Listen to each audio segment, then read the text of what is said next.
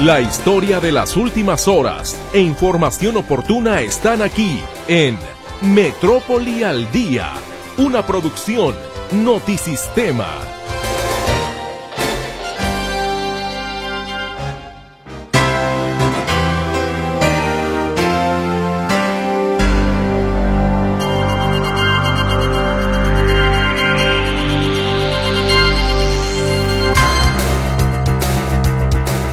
Le va? Muy buenas tardes. Sea bienvenido a este espacio informativo Metrópoli al Día.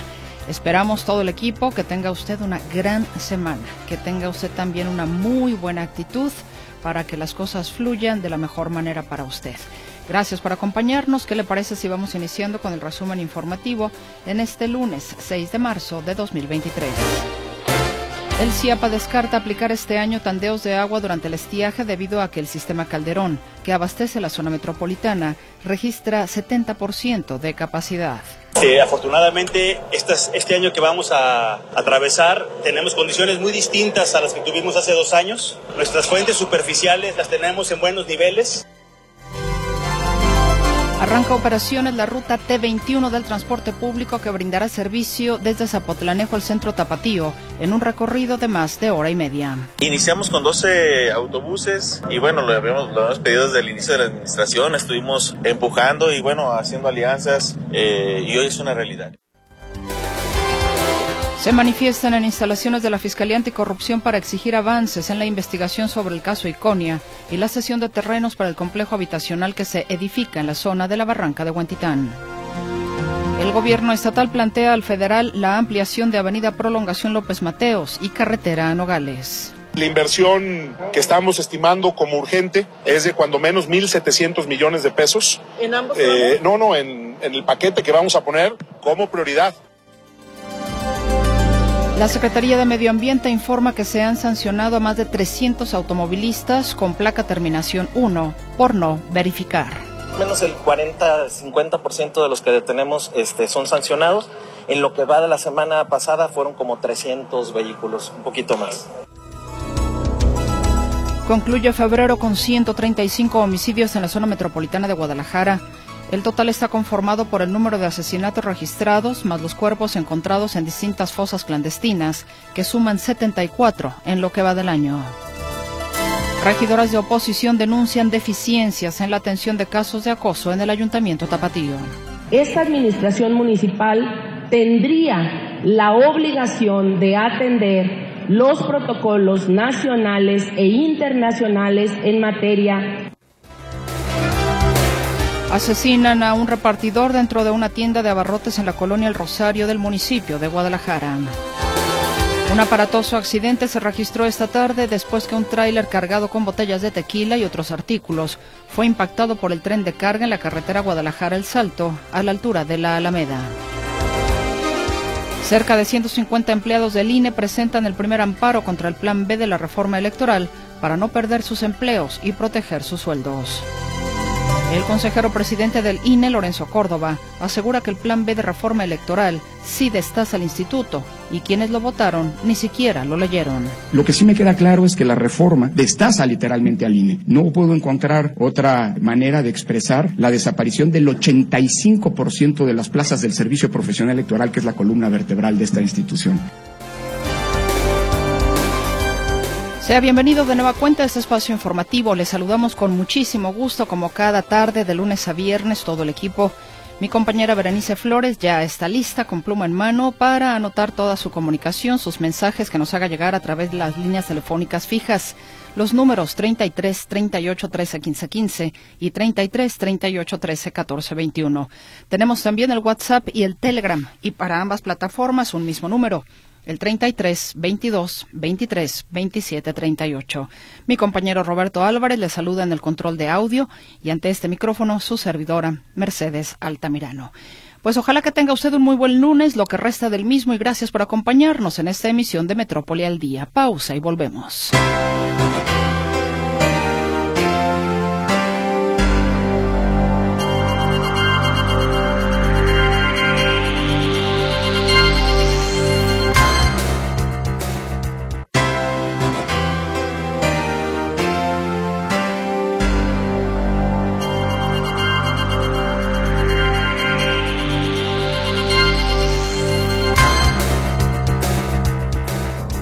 de hoy, sin duda alguna, hay una noticia relevante, el hecho de que exista una ruta del transporte público que llevará de Zapotlanejo al centro de Guadalajara y por supuesto también de regreso.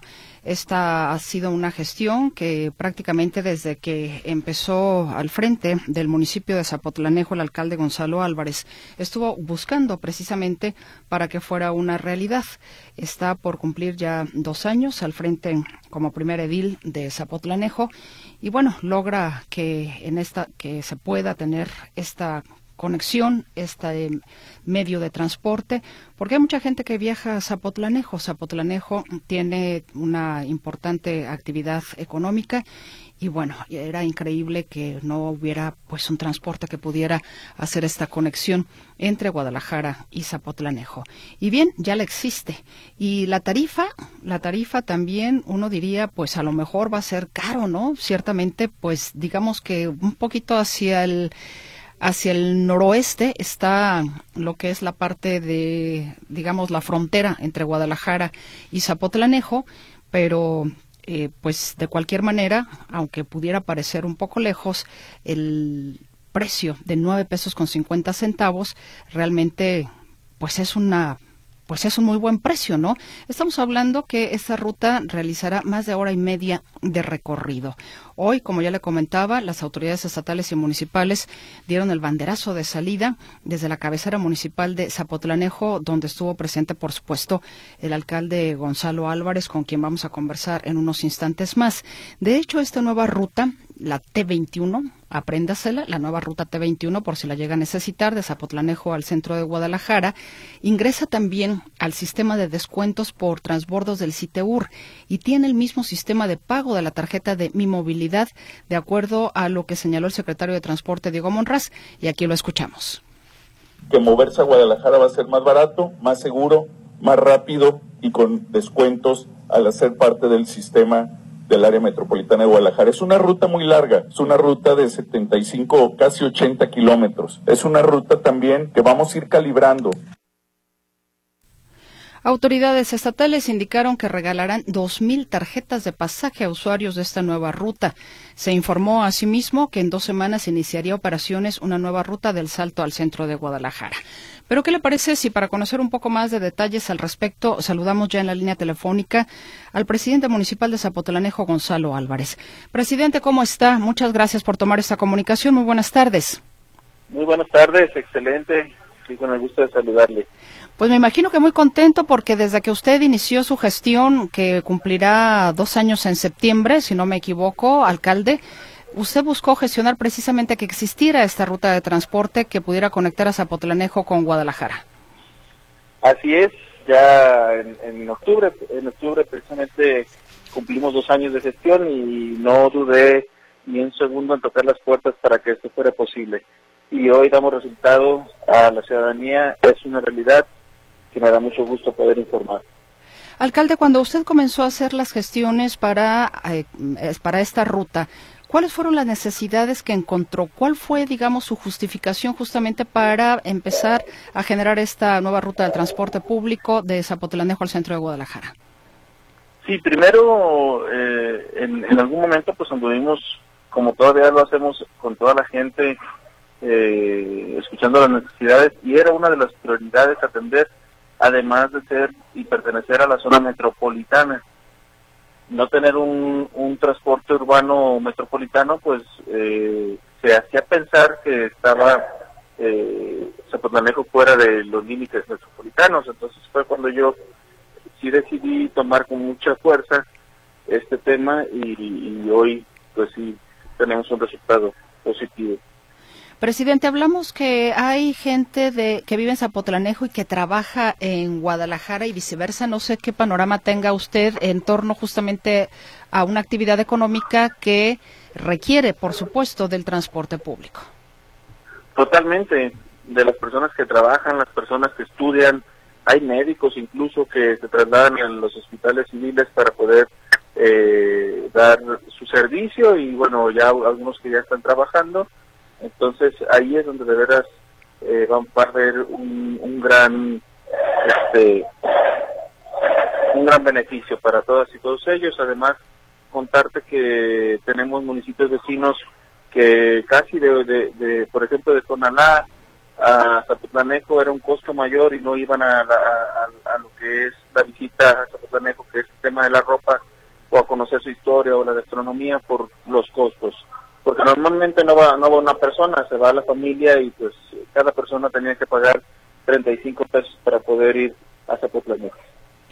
Alcalde, son 9.50 lo que se va a pagar precisamente por ese traslado. ¿Es sustentable a futuro tomando en consideración que prácticamente pues es una hora y media el recorrido, si no me equivoco? Sí, es una apuesta que también los empresarios eh, tomaron a bien, eh, ahora sí que el reto, porque también es un municipio que va creciendo y en ese sentido ellos apuestan al crecimiento del propio, propio municipio y los que tenemos como vecinos, además de también contar con el apoyo del gobierno del estado donde ellos mismos eh, exponen eh, poder apoyar para un futuro si quisieran contar con más parque vehicular para el transporte público en algunos programas de apoyo subsidiario. ¿De cuántas unidades está integrada la flotilla y cuál será el recorrido? ¿Tendrán ya paradas muy en específico en el trayecto de Zapotlanejo a Guadalajara y de regreso, presidenta municipal? Sí, son dos horas con 36 minutos el recorrido, son casi 80 kilómetros y paradas son bastantes, igual te las puedo eh, proporcionar para que se haga un informe y en las redes sociales ya las tenemos pero sí es desde la parte centro del municipio de Zapotanejo hasta el centro de Guadalajara. ¿Cuántas unidades empiezan trabajando para realizar el, recorrido? Sí, perdón. 12 unidades son las que inician y ya con el recorrido y sobre todo al paso de los días veremos cuál es cuál sería la necesidad de aumentar en el parque vehicular. ¿Esta ruta le, eh, le representó una erogación al municipio? No. Estuvimos solamente en la parte de gestión, haciendo los acuerdos con los empresarios, eh, haciendo las instalaciones en Secretaría de Transporte con su servidor y por supuesto siempre con la buena voluntad de hacer las alianzas para que fuera posible. ¿Cuántas unidades más se estarían incorporando? ¿Ya lo tienen previsto?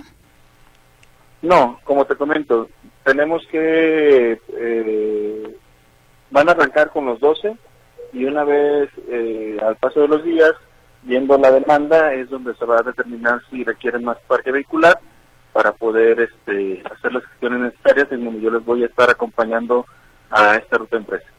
¿Cuántas personas aproximadamente estarán siendo trasladadas de Zapotlanejo a Guadalajara diariamente? Directamente pues se beneficia al municipio de, alrededor de 70 mil personas, más quienes son al paso en los municipios vecinos como lo es eh, Juanacatlán, El Salto, eh, Puente Grande, que es eh, el tema de Tonalá y Tlaquepaque. Daba a conocer el secretario de Transporte Diego Monraz que esta nueva ruta T21 va a ingresar también al sistema de descuentos por transbordos del CITEUR y va a tener el mismo sistema de pago de la tarjeta de mi movilidad. ¿Tendría la gente de Zapotlanejo que realizar el trámite en Guadalajara?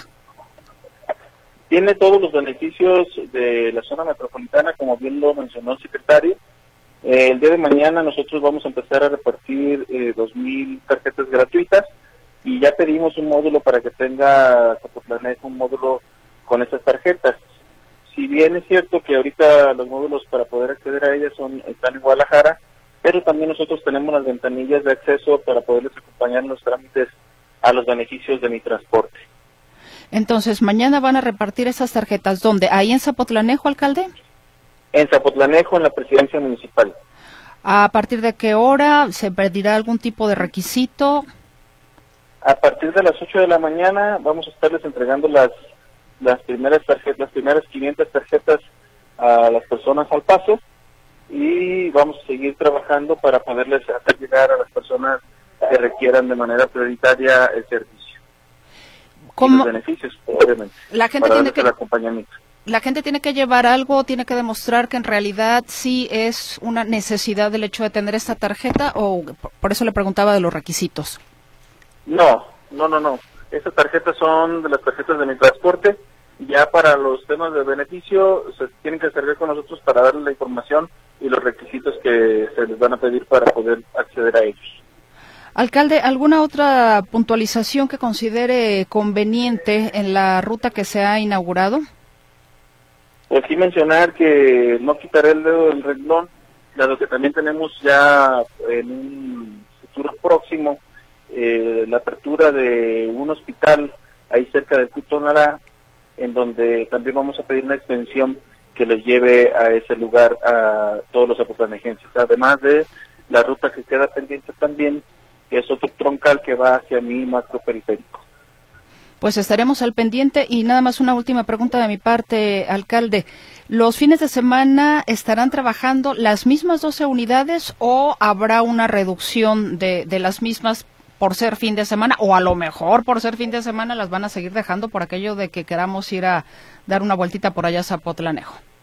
Deben de estar funcionando de manera normal eh, aunque si se tiene que adecuar algo ya lo determinará la propia empresa junto con Secretaría de Transporte, pero deben de trabajar de manera normal de 5 a 9 de la noche. 5 a 9 de la noche. De 5 de la mañana a 9 de la noche. Alcalde, pues yo le agradezco enormemente que nos haya tomado esta comunicación para escuchar un poco más de información en torno a esta ruta y bueno, pues felicidades porque finalmente la gente es la que sale beneficiada. Así es, muchas gracias. Al contrario, muchas gracias a usted. Es el alcalde de Zapotlanejo, Gonzalo Álvarez. Hoy entonces inició operaciones esta nueva ruta del transporte público de Zapotlanejo al centro de Guadalajara y es la T21. T21. Pasamos ahora a otras cosas. Hay una solicitud de parte del gobierno del estado para pues eh, al gobierno federal para hacer una ampliación de la avenida Prolongación López Mateos y carretera a Nogales, entre otras obras también. Mi compañera Claudia Manuela Pérez le dará detalles sobre la conclusión de los primeros acueductos del sistema de la presa El Zapotillo y otras obras que beneficiarán a las industrias de El Salto. Claudia, te saludo con muchísimo gusto. ¿Cómo estás? Muy buenas tardes. ¿Qué tal, Mercedes? Gracias. Muy buenas tardes. Pues recordar que el fin de semana estuvo el presidente de la República, Andrés Manuel López Obrador, en Jalisco. Y efectivamente él supervisó las obras del Zapotillo, supervisó las obras de la línea 4 y también se aprovechó por parte del gobernador del estado, Enrique Alfaro, según lo señalaba en sus redes sociales, se aprovechó la visita del presidente para pedirle que haga unas obras urgentes de ampliación, de adecuaciones en los ingresos o salidas de la carretera a Nogales, que es la salida poniente de la zona metropolitana de Guadalajara, y en la avenida eh, eh, Prolongación López Mateos, que es la salida o entrada sur de la zona metropolitana de Guadalajara, porque estos ingresos o salidas presentan ya problemas, cuellos de botella, y al parecer hay una parte, hay tramos del gobierno federal, tramos federales, que será muy importante hacer estas obras. De esto le preguntamos esta mañana al gobernador del estado, Enrique Alfaro, quien mencionó que incluso ya hay proyectos ejecutivos, Mercedes, de ambos tramos, tanto de la carretera Nogales como de la prolongación a López Mateos, ya hay proyectos ejecutivos, ya hay un presupuesto y solo dice faltaría que el gobierno federal diga sí a esas obras en este año. Escuchamos. La carretera Nogales que requiere una modernización integral. Es un proyecto que ya tiene la SCT y que tiene que ser eh, implementado cuando menos en una primera etapa de inmediato. La carretera, como ustedes saben, en las horas pico está colapsada y necesitamos que la gente entienda que no es una obra que depende del gobierno del Estado, que depende de la federación, porque es un tramo federal. Y le platiqué específicamente sobre la ampliación de cuatro carriles del tramo que va de San Agustín a las Cuatas de López Mateos. No se habló de la solución integral de López Mateos, porque luego se genera confusión. Se habló solamente de algo que se tiene que hacer sí o sí, que es la ampliación a cuatro carriles, perdón, eh, sí, a cuatro carriles de eh, cuatro carriles por sentido de el tramo que va de San Agustín a Las Cuatas, al circuito metropolitano sur. Entonces hablamos de esos temas, eh, el presidente me pidió que gestionara una reunión con el secretario de Comunicaciones que se va a dar en los siguientes días pero me dijo que estaba dispuesto a ayudarnos. Vamos a ver cómo evoluciona. el tema comentó el gobernador que ya hay, que inclusive se habló acerca del mejoramiento de carreteras federales, que él le dijo al presidente que las, las carreteras estatales están bajo rehabilitación y le pidió lo mismo también por las federales principalmente la que va a Meca, la que la 200, que es toda la carretera que va sobre la costa jalisciense, entre otras carreteras, y que el, el presidente dijo que también lo iba a ver. Dice que todo este proyecto, incluyendo los tramos de la avenida López Mateos y de la carretera Nogales, tendrían un costo de 1.700 millones de pesos, que bueno, el, presidente dijo, como ya lo decimos, que lo va a ver y que dice que pronto tendría que una respuesta respecto a esta a esta a estas carreteras o a estos tramos que le está pidiendo el, el que le está pidiendo el gobernador en esta visita que realizó el presidente de la República. Y también en esta visita, Mercedes, pues se revisó la, eh, los avances de la presa del Zapotillo. Llamaron dos cosas la atención. La primera, que se dijo que a finales de este año ya estaría uno de los primeros acueductos. Y la segunda, supervisar las obras de la cortina. Hay que recordar que la cortina, como estaba originalmente de la presa del Zapotillo, de 80 a 100 metros, provocaba la inundación de tres pueblos, de Macapulín, eh, Acacico y Palmarejo, y con el presidente se acordó que no, y ahora se está haciendo como unas tipo ventanas a la cortina para que quede de 42 metros, según se vio en la visita que realizó el presidente de la República Jalisco este fin de semana. De esto nos habla el secretario de la Gestión Integral del Agua, Gastón González, quien comenta que eh, pues en noviembre estará, listo uno de los primeros acueductos, el que va al Salto Calderón de este sistema tan importante de la presa del Zapotillo que reinició las obras. Escuchamos.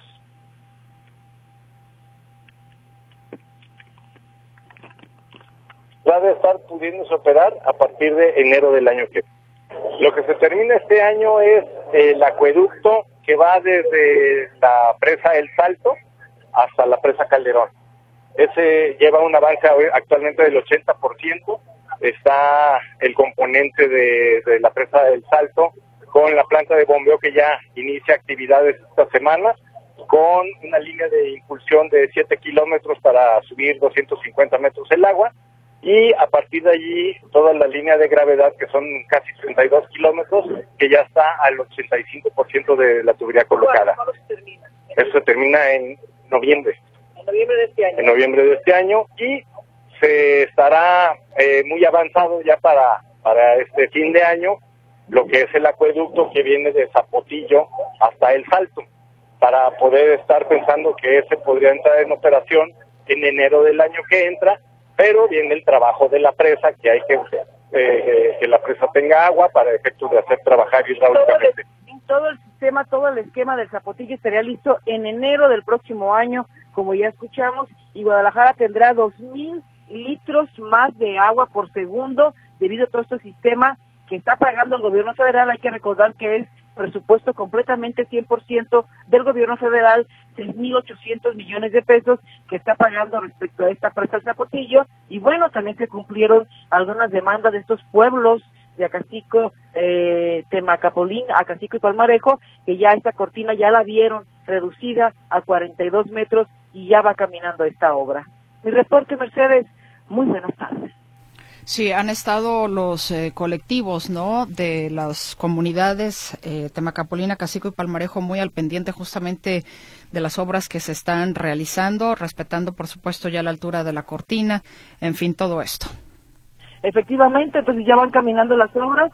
En noviembre estará lista, es una magna obra, es una, son varios trabajos o obras que complementan todo el esquema. Sí, efectivamente. En alguna ocasión tuvimos la oportunidad de ir a la presa El Zapotillo antes de que, pues, vaya, se, se, llegara ya a estos acuerdos de no inundar a las comunidades y realmente es impresionante la, pues, lo que es la, la obra de arquitectura, de ingeniería, es realmente, pues, de, de todos mis respetos, ¿eh?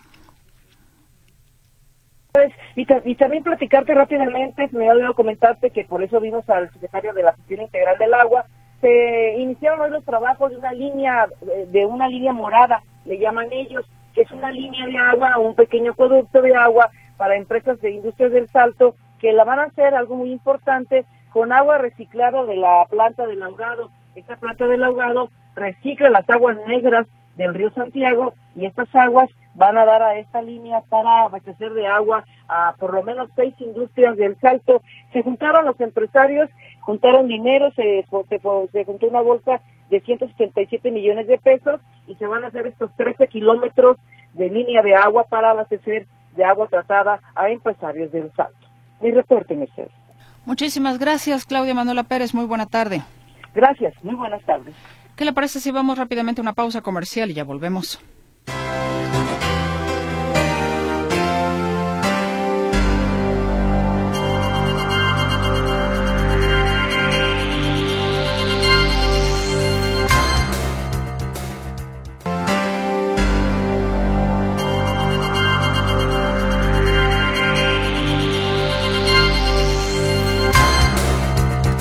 Hoy hubo manifestación en las instalaciones de la Fiscalía Anticorrupción para exigir avances en la investigación sobre el caso Iconia y la cesión de terrenos para el complejo habitacional que se edifica en la zona de la barranca de Huentitán. Mi compañero Héctor Escamilla Ramírez nos tiene los detalles. Héctor, ¿cómo estás? Muy buenas tardes. ¿Qué tal, Meche? ¿Cómo estás? Un gusto saludarte. Eh, también a los radioescuchas, muy buenas tardes. Bueno, perdón, no nos hemos recuperado del todo.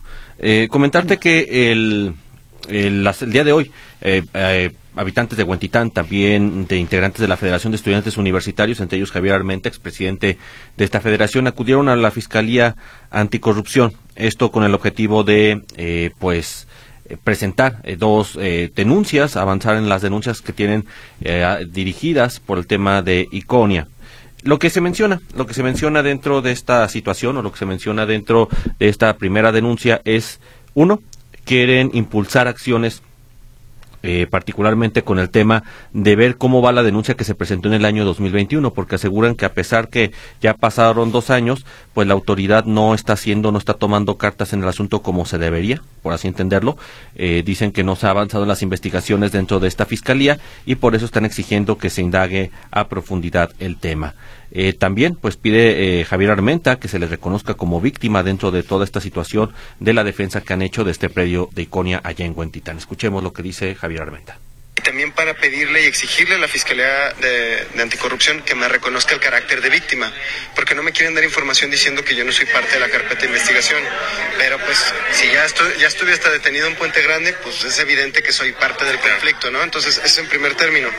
Y los vecinos de Huentitán, uno entre ellos, eh, don Arturo, eh, presentó una nueva denuncia eh, y la denuncia que presenta don Arturo es de escaso iconia, pero es nueva, por es, es, distinta a la que yo presenté. Y bueno, pues lo que se argumenta en esa segunda denuncia es que en primer término hay un dictamen del Consejo Metropolitano Ciudadano, es, no sé si es el nombre exacto, pero que está integrado por un ciudadano de cada municipio y que ellos, ese consejo en el 2021 revisó todo el caso Iconia, supervisó si habían cumplido o no, si había nuevos acuerdos, y hubo en noviembre del 2021 un dictamen donde efectivamente dijeron que Iconia no cumplió y le, le sugerían al ayuntamiento que recuperara el terreno. Entonces, en virtud de, esa, de, esa, de ese resultado, esa declaratoria es que presentó una denuncia contra los funcionarios que resulten responsables, ¿no? Ahí escuchamos a Javier Armenta que explica estas dos querellas, eh, una como tal dirigida por él, otra por los vecinos de Huentitán por estas omisiones que les dijeron a las autoridades les tienen que regresar ese terreno, pero de todas maneras la autoridad fue omisa y no lo ha hecho. Acudimos a la zona de Iconia a ver cómo está la situación en este momento. La realidad es que Iconia se encuentra en este momento pues parada, eh, no hay absolutamente movimiento. Sigue la clausura por parte de la Procuraduría Federal de Protección Ambiental y por tanto, bueno, esta situación de la disputa por este terreno de calzada Independencia y Periférico se mantiene. Eh, dicen que van a seguir luchando y van a seguir presentando estas eh, acciones eh, por parte legales para tratar de conseguir y aclarar el tema de Iconia. La información, Meche. Pues es un tema que no termina pronto. Gracias, Héctor. Hasta luego, Héctor Escamilla Ramírez con la información. Y en otras cosas, este año no habrá tandeos en la zona metropolitana de Guadalajara en la temporada de estiaje, pues hay buenos niveles de agua en el sistema Calderón que se ubica en un 70%. Así lo señala el director del CIAPA, Carlos Torres Lugo. Detalla que solo jueves y viernes santos se aprovechará para hacer algunos trabajos de mantenimiento. Este, afortunadamente, este año que vamos a, atravesar tenemos condiciones muy distintas a las que tuvimos hace dos años. Nuestras fuentes superficiales las tenemos en buenos niveles. Los trabajos de Semana Santa los llevaremos a cabo. Eh, comunicaremos oportunamente qué día sería el, que tendremos la mayor actividad en estos trabajos de mantenimiento a toda la infraestructura de Ciapa, pero esperamos no tener eh, tandeos ni sistemas rotatorios este año. Lo que sí desconocen al momento sería el número de colonias que pudieran resultar afectadas justamente para jueves y viernes santo. Pero me imagino que, bueno, ya más cercana a la fecha habrá una mayor claridad en torno al tema. En otras cosas, la Secretaría de Comunicaciones y Transportes aplica a partir de este lunes un ajuste de 7.82% a las tarifas de peaje en las autopistas concesionadas que opera Caminos y Puentes Federales. En un comunicado y tras seis días de diferimiento, informa que luego de dos años en que dichas tarifas no presentaran, no incremento, el FONADIN solicitó un aumento de 15% de acuerdo con la inflación del 2021 y del 2022. Los ajustes estaban anunciados, usted los recordará, para aplicarse a partir del 1 de marzo. Sin embargo, la dependencia determinó diferir por unos días el incremento, aunque pues no precisó la razón para ello. Pero en todo caso, pues lo que nos temíamos ya llegó. A partir de hoy entonces se aplica este ajuste de 7.82% a las tarifas de peaje en las autopistas que están concesionadas, eh, en este caso, para caminos y puentes federales. La Marcha por el Día Internacional de la Mujer, que se realizará este miércoles 8 de marzo, pasado mañana, partirá de la Plaza Imelda Virgen, donde se ubica la antimonumenta en Plaza de Armas del Centro Tapatío a la Glorieta Niños Héroes. Los organizadores esperan la asistencia de mujeres que han vivido alguna situación de agresión o violencia de género, así como integrantes de diversos colectivos de víctimas de desaparición forzada y feminicidio, entre otras. La marcha partirá a las 17 horas o 5 de la tarde por la Avenida Juárez hasta la Calzada Federalismo. Continuará por Avenida Hidalgo y avanzará hasta Avenida Chapultepec para llegar a la Glorieta de los Niños Héroes, donde se dará lectura al posicionamiento. Dentro de las distintas eh, causas de manifestación de las mujeres se encuentra, por ejemplo, el acoso sexual. Acoso sexual que sabemos se da en espacios laborales, se da en espacios gubernamentales, prácticamente en todos los espacios. Y justamente a horas de conmemorarse el Día Internacional de la Mujer, regidoras de oposición en el Ayuntamiento Tapatío acusan falta de voluntad para atender los casos de acoso y hostigamiento sexual que se han presentado afirman que la sindicatura solo en una ocasión activó el protocolo para prevenir y atender el hostigamiento y acoso sexual en las dependencias. La Contraloría Ciudadana, por su parte, tuvo el año pasado 11 denuncias por acoso y hostigamiento sexual. Sumando las querellas del año pasado y de años anteriores, suman 15 investigaciones, de las cuales solo una está concluida y archivada porque no hubo elementos para determinar responsabilidad del servidor público y 11 están en etapa de integración. Finalmente, el Instituto de las Mujeres tuvo conocimiento de 13 casos de acoso sexual, pero no se han realizado procesos de responsabilidad administrativa o laboral. Fue lo que señaló la regidora Candelaria Ochoa. Esta administración municipal tendría la obligación de atender los protocolos nacionales e internacionales en materia pues ahí la queja entonces de las regidoras de oposición, en este caso ahí en el ayuntamiento Tapatío, que acusan esta falta de voluntad para atender los casos que han sido denunciados de acoso y hostigamiento sexual. Tenemos una pausa y volvemos con más información.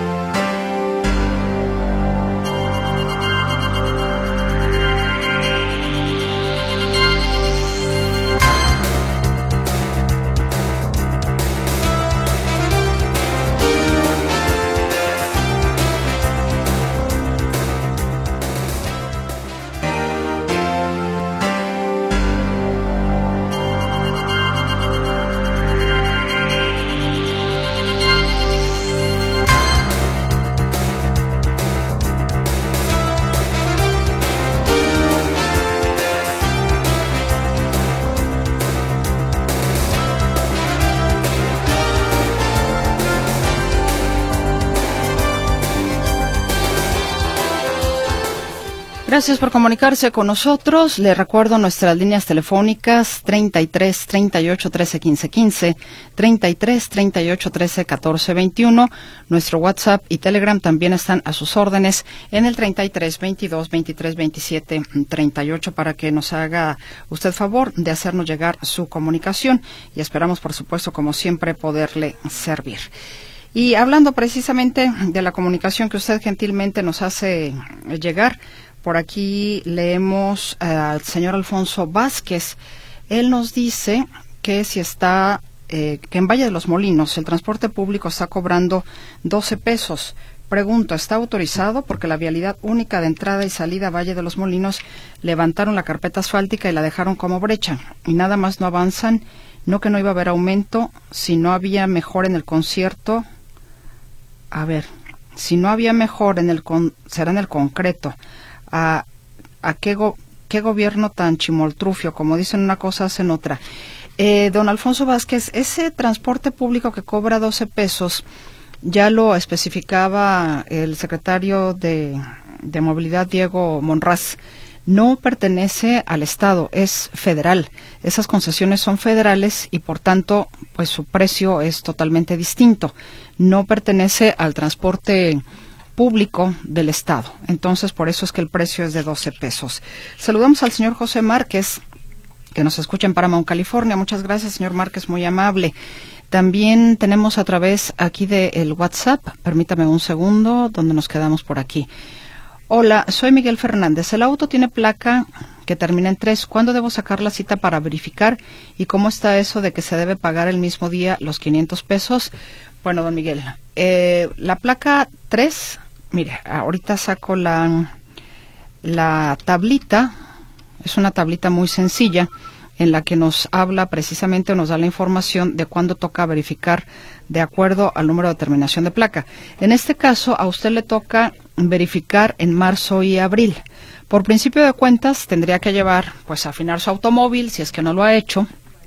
Una vez que lo ha afinado, que ya lo tenga, digamos, listo, lo que tiene que hacer es a través de ir a pagar a la recaudadora o lo puede hacer usted en línea puede también pagar en línea lo que es la verificación responsable.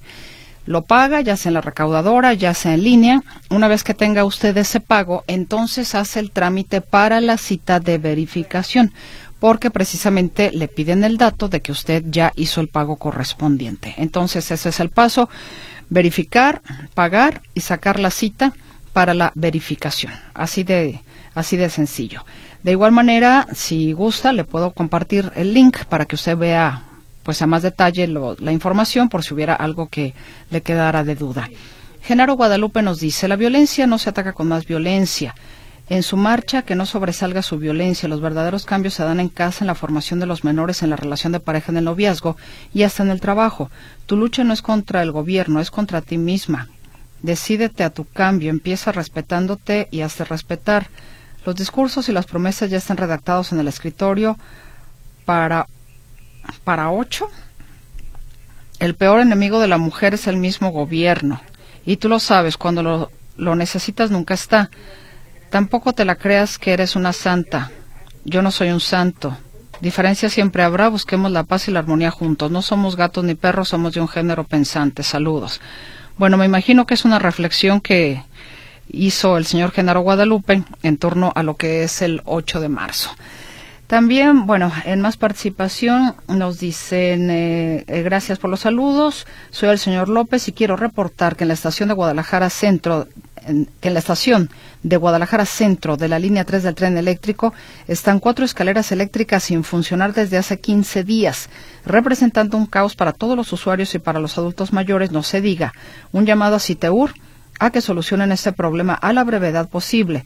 Muchas gracias por su atención y que tengan una excelente semana. Igualmente para usted, señor López, y bueno, esperemos que eh, haga eco este llamado que usted hace a través de los micrófonos de Radio Metrópoli.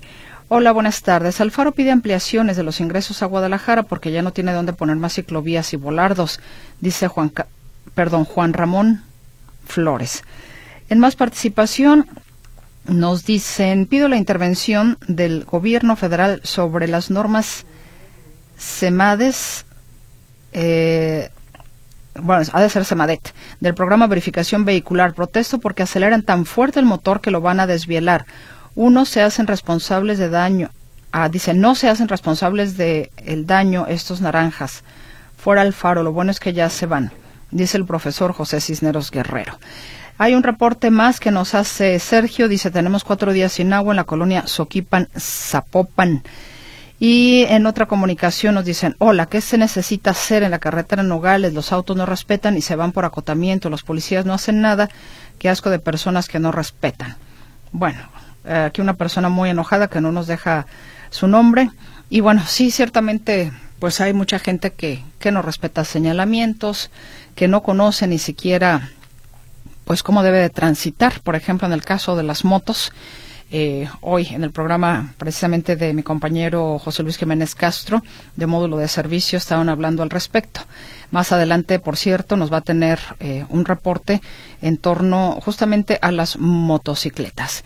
¿Y qué le parece si por lo pronto vamos con otra información?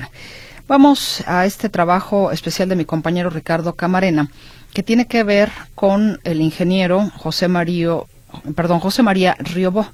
Él es, por cierto, esposo de la ministra de la Suprema Corte de Justicia de la Nación, Yasmín Esquivel, que últimamente pues ha estado en el ojo del huracán por el tema del plagio de la tesis.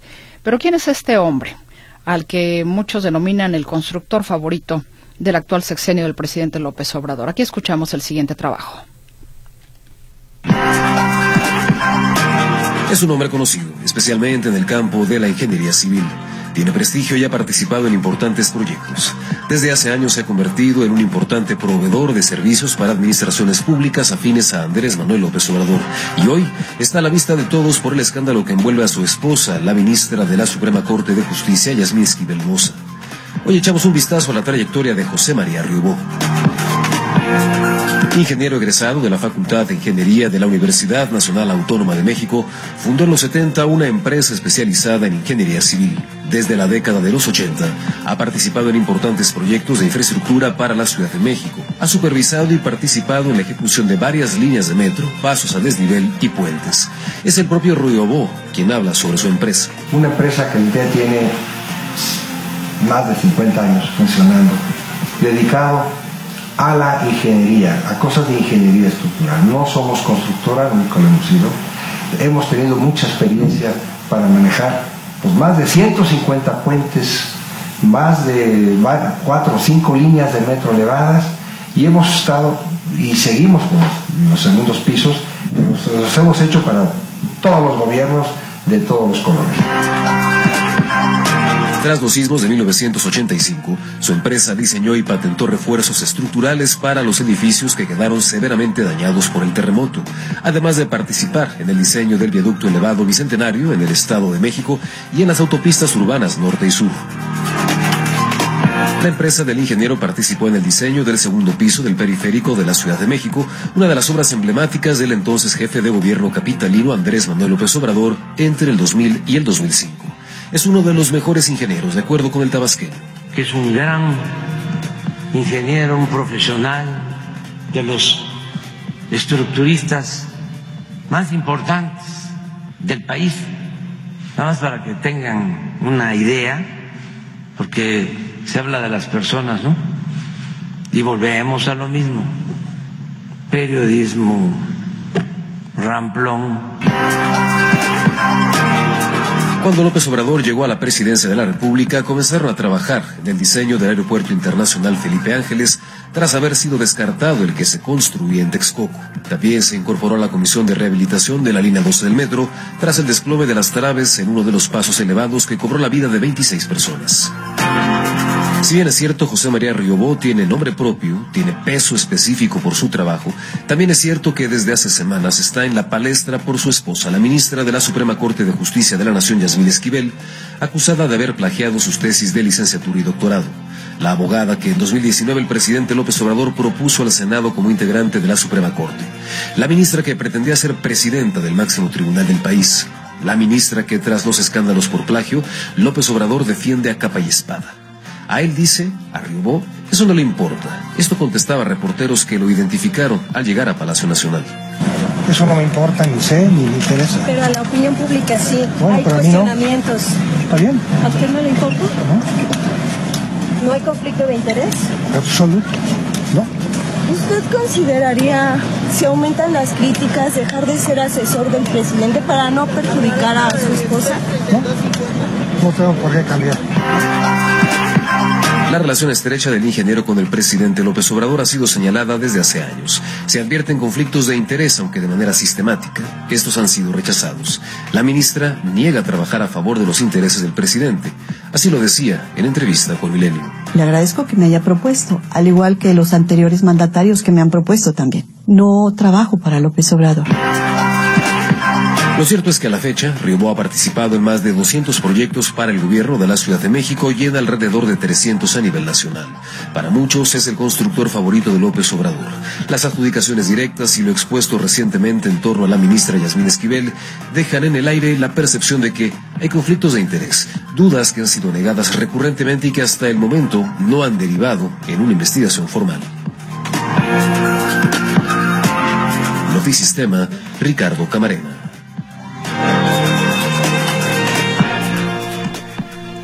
Gracias a Ricardo Camarena por este trabajo informativo y le invito ahora a que vayamos al noticiero Notisistema de las 7.